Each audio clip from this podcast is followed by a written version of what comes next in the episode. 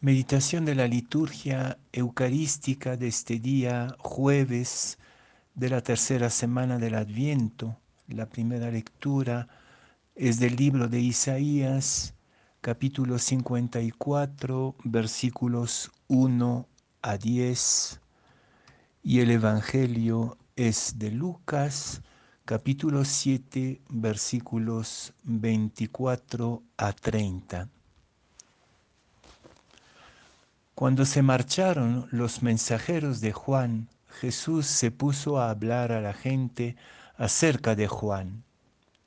¿Qué salieron a contemplar en el desierto? ¿Una caña sacudida por el viento? Pues ¿qué salieron a ver? ¿Un hombre vestido con ropas finas? Miren, los que se visten fastuosamente y viven entre placeres, están en los palacios reales.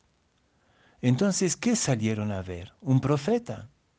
Sí, les digo, y más que un profeta. Este es de quien está escrito, yo envío mi mensajero delante de ti, el cual preparará tu camino ante ti. Porque les digo, entre los nacidos de mujer no hay nadie mayor que Juan aunque el más pequeño en el reino de Dios es mayor que él. Al oír a Juan, todo el pueblo, incluso los publicanos, recibiendo el bautismo de Juan, proclamaron que Dios es justo. Pero los fariseos y los maestros de la ley, que no habían aceptado su bautismo, frustraron el designio de Dios para con ellos.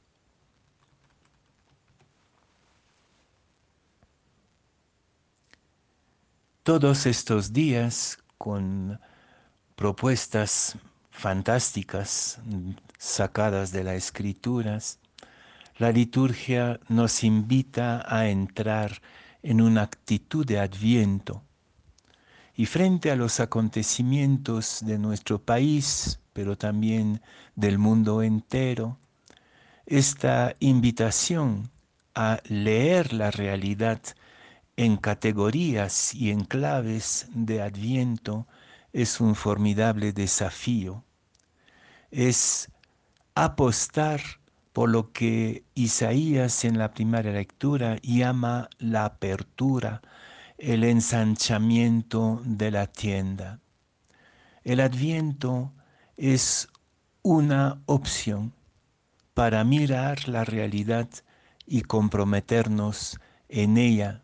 Si Isaías habla de la mujer abandonada, de la mujer estéril, pero sabemos que en la simbólica eh, de los profetas esta mujer es el pueblo y es nuestro propio pueblo.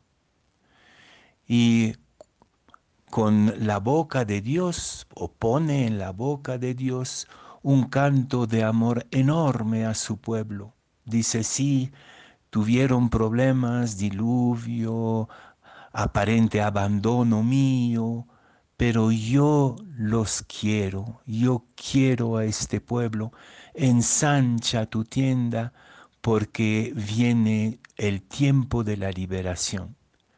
Es esto la clave de Adviento.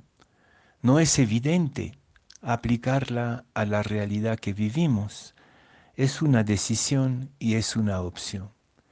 Y con esta clave de ensanchamiento, donde Dios nos anuncia desde su amor infinito una liberación, podemos releer el Evangelio de hoy que va en la misma línea, es la misma es el mismo episodio que hemos tenido hace poco el domingo en, otra, eh, en, otro evangelio, el evangelio de Mateo.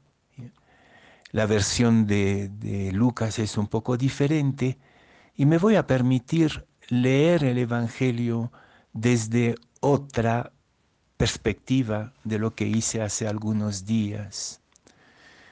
Creo que lo que plantea Jesús en este Evangelio es la cuestión tan urgente del liderazgo, qué cosa es el liderazgo y qué relación tiene un verdadero líder con su pueblo.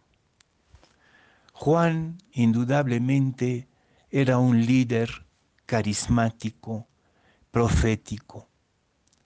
Pero Jesús empieza con tres preguntas o tres imágenes que podemos tener del líder o del pseudo líder que salieron a contemplar en el desierto.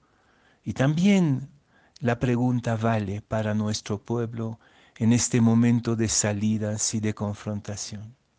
Un hombre, una caña sacudida por el viento, sí, de hecho, muchos de nuestros pseudo líderes, de nuestros referentes proféticos se han vuelto caña sacudida por el viento de la corrupción, por la posibilidad de voltearse completamente, de olvidarse de sus compromisos y convicciones electorales.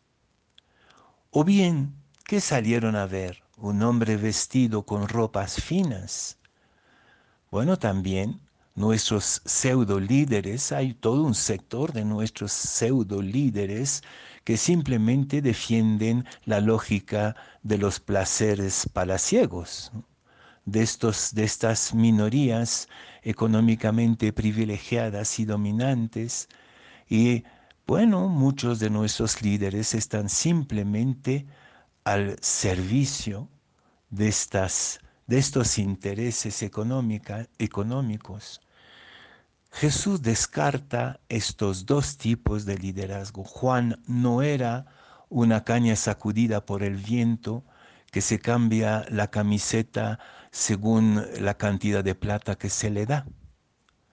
Tampoco era un representante de los sectores y de las clases sociales económicamente poderosas. No estaba en los palacios reales. Estaba en el desierto con su gente, con la gente. Y está ahí después la expresión un poco enigmático, enigmática, ¿no? Eh, sí, es el más grande de todos los profetas, indudablemente, porque es el que abre la puerta a la novedad. El verdadero líder es el que propicia la novedad, el cambio, el comienzo de una era nueva. Y sin embargo, dice Jesús, el más pequeño en el reino de Dios es más grande que él. Y ahí me parece que hay una lección magnífica también. ¿Quién es el más pequeño en el reino? Son estos chiquillos que perdieron la vida en las protestas. Son los más humildes de nuestros vecinos, los ancianitos, los campesinos, los trabajadores sin trabajo los que miran el mundo de los falsos profetas, el mundo de los falsos líderes con desesperación, porque nunca les alcanza las promesas que hicieron. El más pequeño es el criterio, es el más importante. El más pequeño de nuestros pueblos es el más importante a los ojos de Dios. La abandonada de la que habla eh, Isaías en la primera lectura. La abandonada es justamente esta parte mayoritaria del pueblo excluida, excluido de lo que se merecería de sus derechos fundamentales. Entonces me parece que ahí hay una, una relación magnífica entre el verdadero líder, el que no se deja mover como una caña al viento, que no está en la lógica de los palacios, pero que sí sabe que más grande que él es el más pequeño de su pueblo, que considera que él está al servicio y como testigo del más importante del reino, que es el más pequeño. Creo que hay ahí una un cuestionamiento y un motivo de meditación muy profunda por las circunstancias sociopolíticas dramáticas que atravesamos, pero en general el liderazgo según el Evangelio es algo totalmente diferente y que brota desde lo más importante, que es lo más pequeño en medio de nosotros.